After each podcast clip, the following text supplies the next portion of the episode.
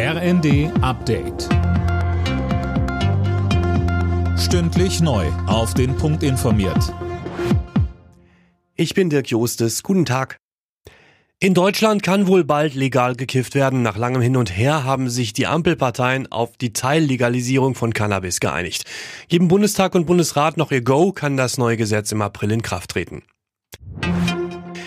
Wer heute mit Bus und Bahn fahren will, muss sich vielerorts nach Alternativen umschauen. Bis auf Bayern wird in allen Bundesländern der öffentliche Nahverkehr bestreikt.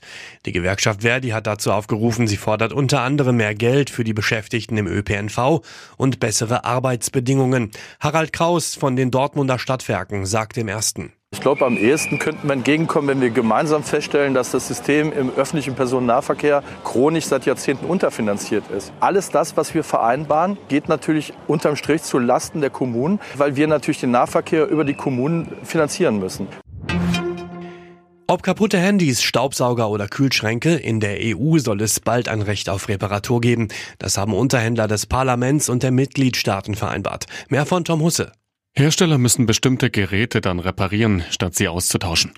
Die neuen Regeln sollen nicht nur für weniger Müll sorgen, sondern auch dafür, dass Verbraucher sparen, weil sie dann Geräte nicht immer neu kaufen müssen.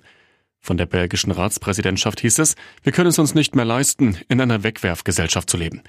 Bevor die Regelung in Kraft treten kann, müssen das Parlament und die EU-Staaten noch zustimmen. Aufsteiger Heidenheim und Dortmund eröffnen heute den 20. Spieltag in der Fußball-Bundesliga. Der BVB will weitere Punkte für die Champions League sammeln.